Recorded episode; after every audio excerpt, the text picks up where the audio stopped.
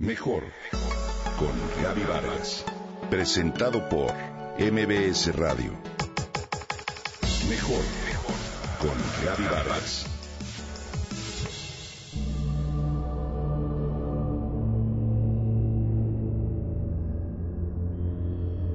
Cualquiera que sea su parentesco, la belleza en su desarrollo supremo induce a las lágrimas inevitablemente a las almas sensibles decía Edgar Allan Poe, escritor, poeta, crítico y periodista romántico estadounidense, que hoy es reconocido a nivel mundial como uno de los maestros del relato corto.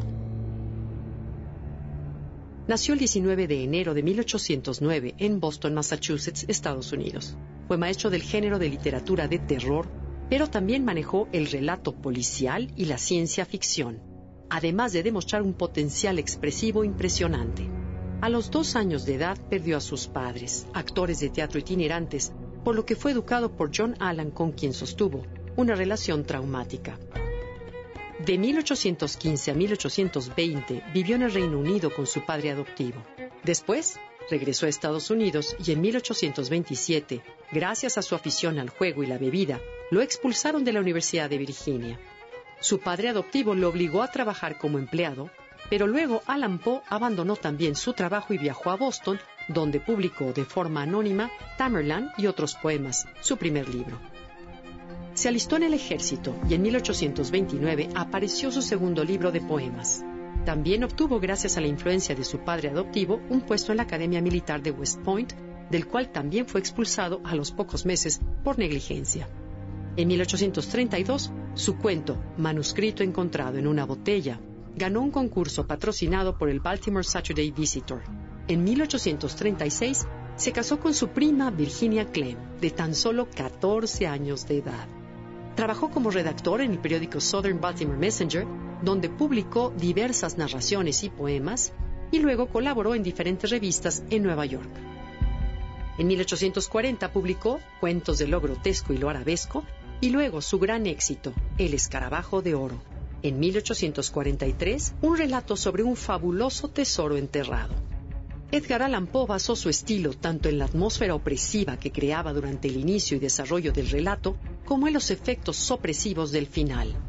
Fue autor de Los crímenes de la calle Mort, El misterio de Marie Roger y La carta robada, considerados como predecesores de la moderna novela de misterio o policíaca. Entre sus cuentos sobresalen La caída de la casa Usher, El pozo y el péndulo, el corazón delator y el barril del amontillado.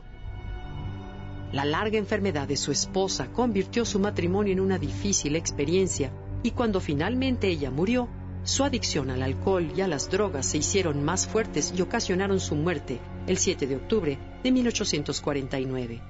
Falleció víctima de un ataque cerebral. En 1845, El Cuervo y otros poemas lo llevó a la cumbre. Este es sin duda expresión palpable de su pesimismo. Sus cuentos son los mejores representantes de su talento y genialidad, pues llevan a una lectura continua y no en balde es considerado uno de los más extraordinarios cuentistas de todos los tiempos. La mayoría de sus obras se desarrollan en un ambiente gótico y siniestro, plagado de intervenciones sobrenaturales y en muchos casos son obras maestras de la literatura de terror. Lo que el mundo llama genio es el estado de enfermedad mental que nace del predominio indebido de algunas de sus facultades.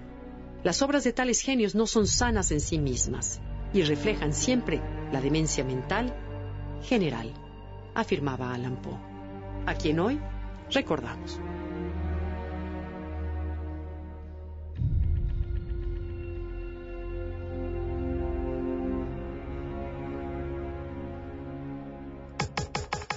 Comenta y comparte a través de Twitter. Gaby-Vargas. Gaby-Vargas. Mejor con Gaby Vargas. Presentado por MBS Radio.